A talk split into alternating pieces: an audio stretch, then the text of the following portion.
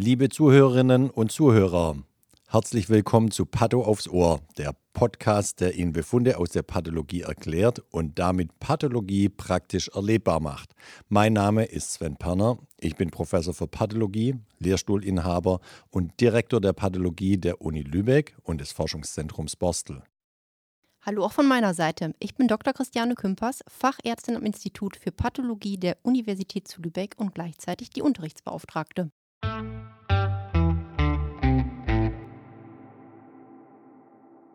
Hallo und herzlich willkommen zu einer neuen Folge bei Pato aufs Ohr. Wir haben eine neue Folge 2 gegen 1. Genau.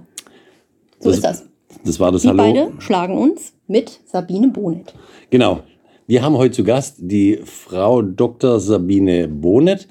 Ähm, Sabine, du bist Oberärztin an unserer Pneumologie hier am UKSH in Lübeck und beschäftigst dich vorrangig mit den Lungenkarzinom-Patientinnen und Patienten.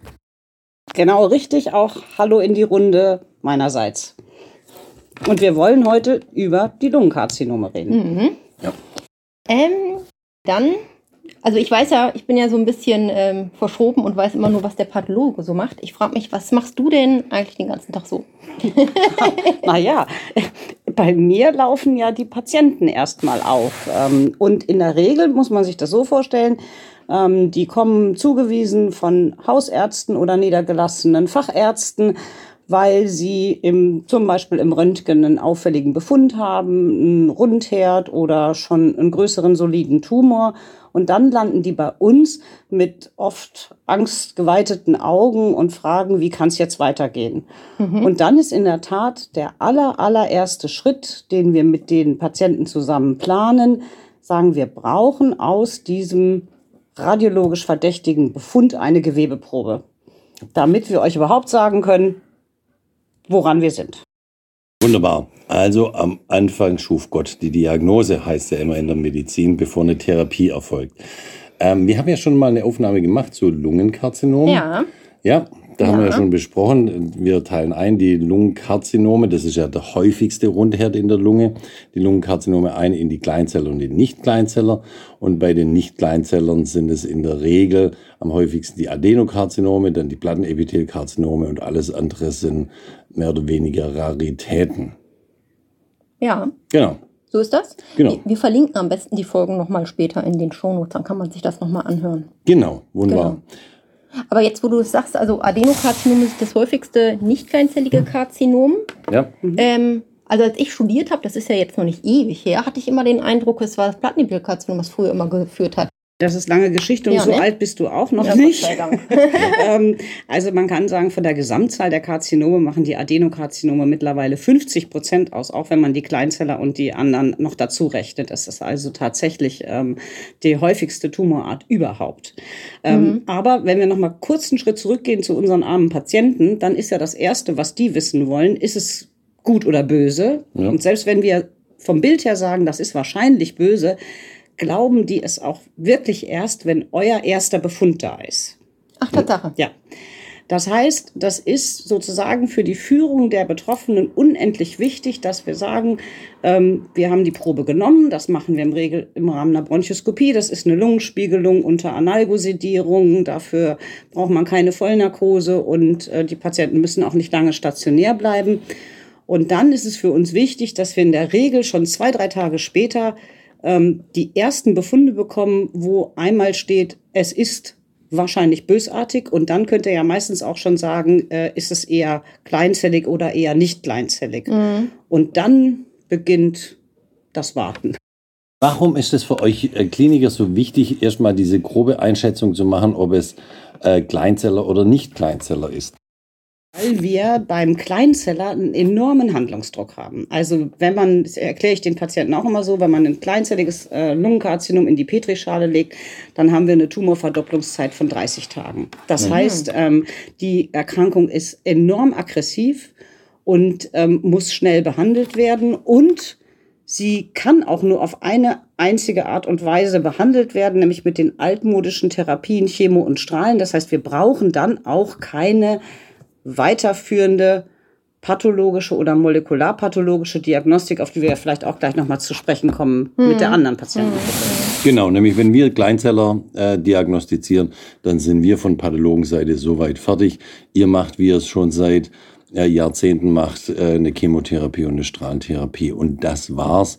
Ähm, die Patienten, soweit ich noch weiß, die sprechen da initial in der Regel ja relativ gut drauf an, aber also die initiale Wirkung der Therapien ist hervorragend. Die Tumoren gehen schnell in Remission. Das Problem bei den Kleinzellern ist die irrsinnig hohe Rückfallgefahr. Ja. Die meisten, ähm, selbst die Patienten ohne Metastasen, bekommen innerhalb des ersten Jahres das erste Rezidiv. Und dann kann man den Patienten auch nicht mehr viel anbieten. Dann läuft es einen fatalen Weg. Dann muss man sagen, man kann dann, je nachdem wie fit die sind, natürlich noch mal eine zweite Chemotherapie versuchen. Die Ansprechraten sind dann deutlich geringer. Und man muss sagen, die Prognose der Patienten mit kleinzelligen Lungenkarzinom ähm, selbst ohne Metastasen äh, oder die Lebenserwartung liegt immer noch bei nur ungefähr einem Jahr. Ja. Also du hast, ja. Ich überlege gerade, man kann auch sagen, wobei, da kann sich ja immer noch was tun. Also ich meine, vor 60 Jahren wusste auch noch niemand, was wir mal für Fortschritte beim Adenokarzinom der Lunge machen. Also vielleicht findet man beim Kleinzellen auch mal den Treiber, vielleicht, der ja auch noch Therapie weiß. Also vielleicht ist das irgendwann gar nicht mehr so eine fatale Diagnose, man weiß es nicht. Deswegen machen wir auch Forschung dazu, ja. gerade unter anderem auch zum Kleinzeller mhm. und hoffen natürlich damit genau Ansätze zu finden auf molekularer Ebene, wie wir genau diese ähm, wirklich schwerwiegende Erkrankungen mal vernünftig angehen können. Ihr zwei habt es ja auch schon angesprochen. Ähm, Kleinzeller, da haben wir Pathologen stellen eine relativ schnell eine Diagnose. Die Therapie ist das, was man schon seit Jahrzehnten macht. Da hat sich nicht Wesentliches geändert. Aber Sabine, du hast ja auch vorhin schon angesprochen, ähm, ihr wartet auf den ersten Befund. Das heißt, da kommen oft weitere Befunde. Ähm, Wenn es jetzt nicht Kleinzeller ist, ähm, auf was wartet ihr da sonst noch von uns? Was braucht ihr von uns? Ganz viel und wir liefern immer viel zu wenig Material für euch, damit ihr das auch das habe ich jetzt nicht gesagt. ja. Also ähm, wir brauchen für alle nicht kleinzelligen Lungenkarzinome brauchen wir ähm, äh, in der Immunhistochemie, da könnt ihr mehr dazu sagen, irgendwie einmal die Information, wie viel PDL1 auf der Tumoroberfläche und in, bei den umgebenden Immunzellen ist, weil das therapiesteuernd ist ja. äh, für den Einsatz der modernen Immun-Checkpoint-Inhibitoren. Ja. Und wir brauchen aber dann noch ein Level tiefer, ähm, auch noch eine große Palette an molekularpathologischer Information, weil es äh, immer mehr onkogene Treiber bei den nicht kleinzelligen Lungenkarzinomen gibt, die man einer zielgerichteten Therapie zuführen kann. Wunderbar. Da hat sich, Charlotte, du hast schon angesprochen, da hat sich in den letzten Jahren, ich sag mal so in den letzten 10, 15 Jahren aus der Forschung heraus unheimlich viel getan, dass wir äh, aus der Forschung heraus Treibermutationen gefunden haben. Das heißt, auf einmal sind äh, Gene angeschalten, die, die in der Regel dafür sorgen, dass der Tumor weiter wächst. Aber das sind auch Gene, wo die Pharmaindustrie auch äh, äh Medikamente spezifisch dagegen äh, entwickelt hat. Und äh, damit kann man den Tumorprogress inhibieren und äh, sozusagen, nicht sozusagen, sondern wirklich als richtig gute Therapie mit reichlich wenig Nebenwirkungen einsetzen. Sabine, was, was sind denn so die wichtigsten Informationen, die ihr von uns Pathologen braucht, nachdem wir PDL1, das ist eine banale Immunhisto, das haben wir ruckzuck gemacht, nachdem wir PDL1 geliefert haben, molekularpathologisch, was sind denn so die wichtigsten Gene, die ihr von uns haben möchtet? Und kannst du auch äh, was dazu sagen, wie die Gene dann genutzt werden für eine Therapie? Ja, also ähm, wenn wir es mal ein bisschen hierarchisieren wollen, auch so von der Häufigkeit, ist ähm, sicherlich der häufigste onkogene Treiber, ähm, den wir finden, äh, die Mutation im EGFR-Gen. Mhm. Ähm, das ist ein Wachstumsrezeptor, äh, ähm, den man schon relativ früh entdeckt hat mhm. ähm, als ähm, onkogenen Treiber. Es hat dann aber nochmal tatsächlich ähm, 27 Jahre gedauert, bis das mhm. erste zielgerichtete Medikament dagegen entwickelt werden mhm. konnte.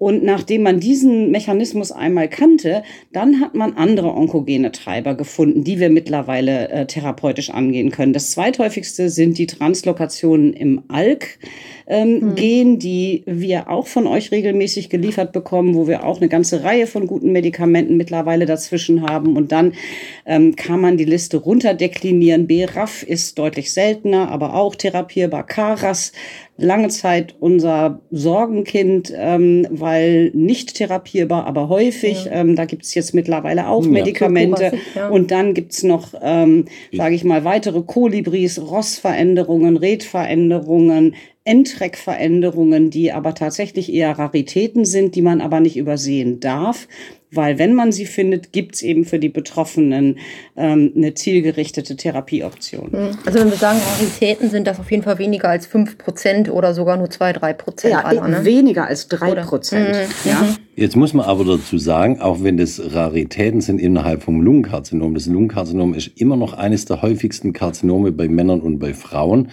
Und ähm, die äh, äh, Translokation zum Beispiel im ALK-Gen im Lungenkarzinom, die ist häufiger als alle Lymphome und Leukämien zusammen.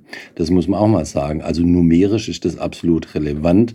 Äh, und äh, bloß weil das mhm. halt innerhalb der Lungenkarzinome selten ist, aber auf die Gesamtbevölkerung oder alle Krebspatienten bezogen ist das dann doch eine, eine deutliche Anzahl und ähm, wir können die halt gut ähm, ähm, therapieren mit ALK-Inhibitoren. Absolut. Ich, ja. Mhm.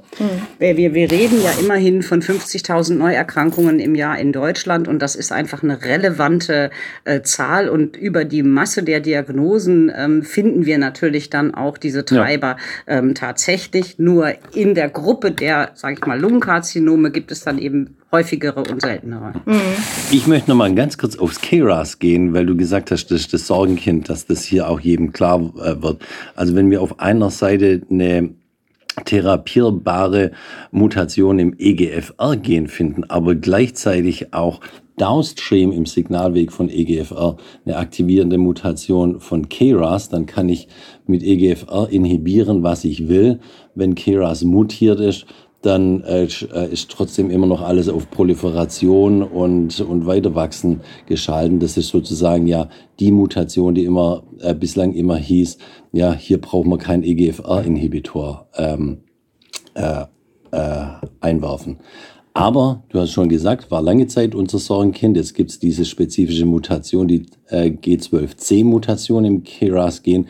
Und da hat auch die Industrie einen spezifischen Inhibitor mittlerweile entdeckt. Und diese Mutation innerhalb der KRAS-Mutation ist ja relativ häufig.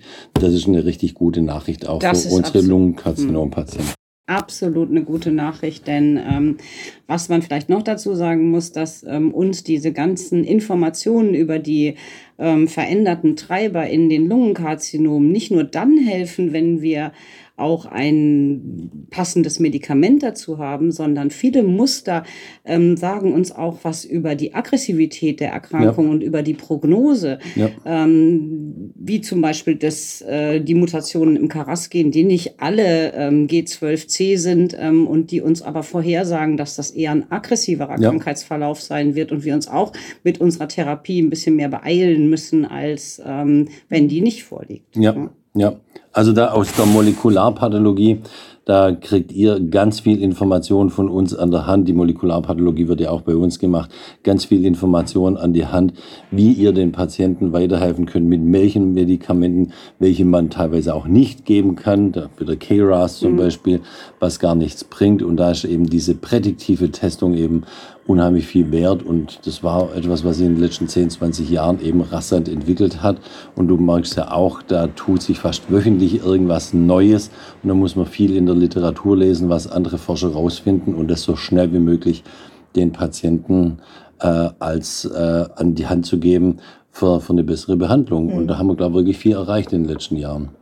Also was ich da immer so spannend finde, ist und gleichzeitig so herausfordernd, dass ich ja das Gefühl habe, die Leitlinien fürs Lungenkarzinom ändern sich alle zehn Minuten so irgendwie. Ja. Also häufig sitzen wir auch im Tumorboard. Ich, Tumorboard, da können wir nachher auch nochmal drüber sprechen. Und ich schreie zum Beispiel, ah, der hat eine FGFR1-Amplifikation. Und du sagst, ja, das ist schön, aber das hilft uns in dem Stadium ja. nichts. Ja. Wo ich immer denke, irre, dass man das so alles so mit Stadien und dies und das und wann ist welcher Cut-off und dies und jenes, das finde ich ja immer irre, wie man das so im Kopf haben kann.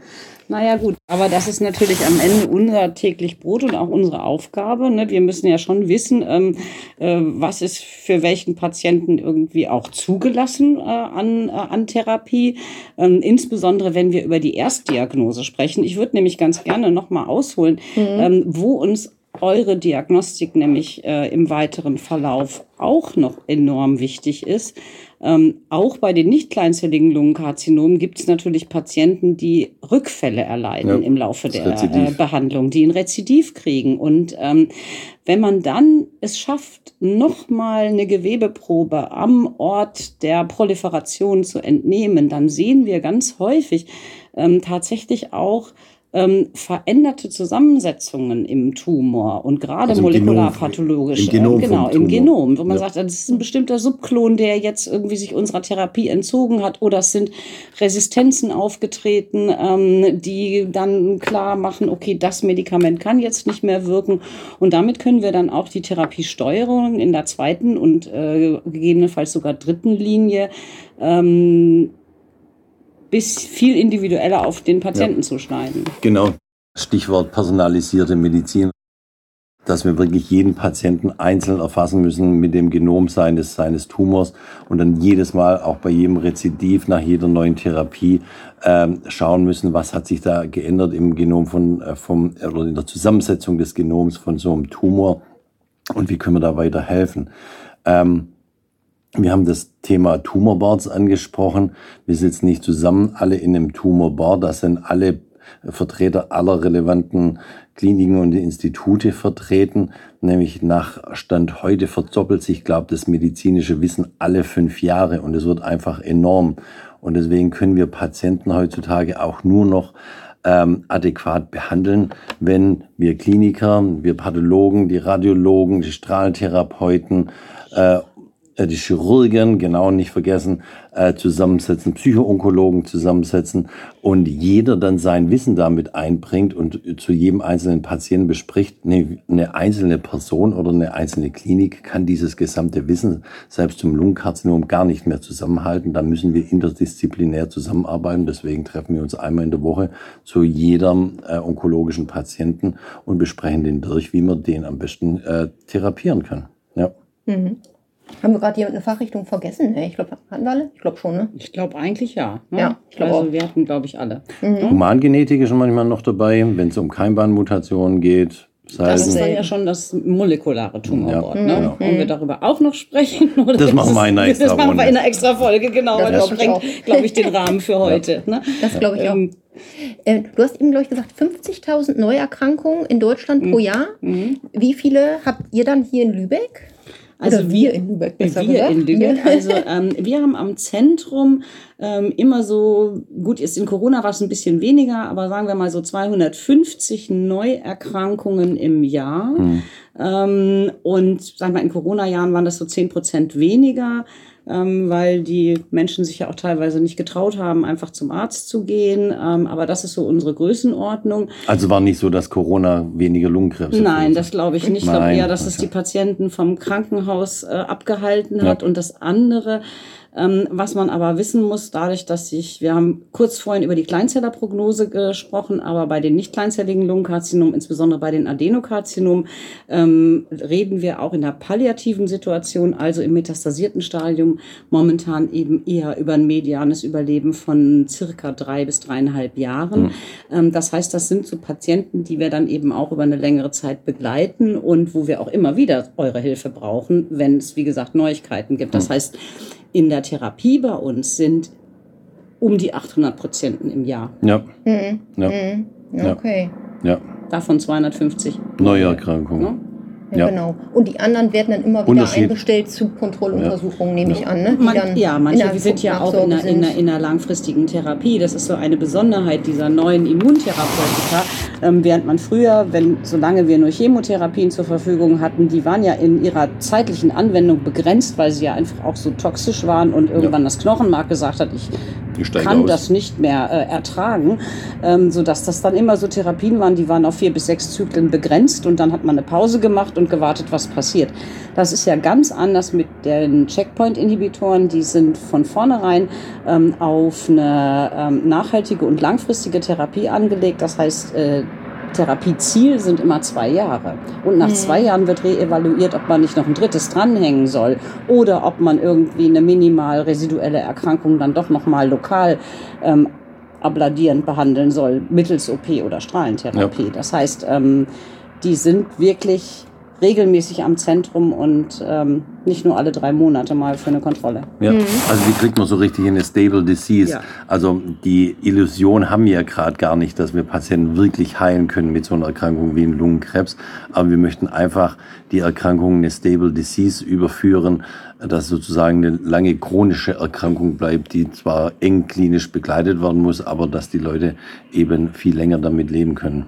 Ja. So pessimistisch bin ich gar nicht. Also ich würde sagen, wir sind noch nicht so weit wie die Melanom-Kollegen, aber wir haben mit den neuen Therapien, also ähm, auch fürs metastasierte Stadium, immerhin so einen Prozentsatz von 15 bis 20 Prozent, die tatsächlich in eine langfristige, auch fünf Jahre andauernde Remission gehen. Fünf Jahre ist ja immer so die goldene Marke, irgendwie, wenn wir über Krebsüberleben sprechen.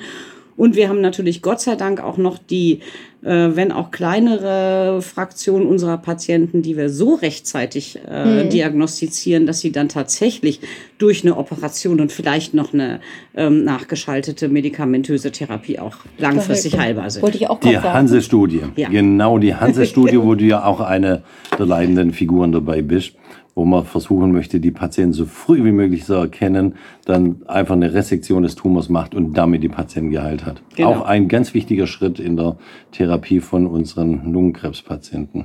Ja. Ja. Absolut. Das ist ähm, das, äh, was, glaube ich, die Zukunft sein wird. Wir werden Früherkennungsprogramme kriegen, Vorsorgeprogramme für Risiko.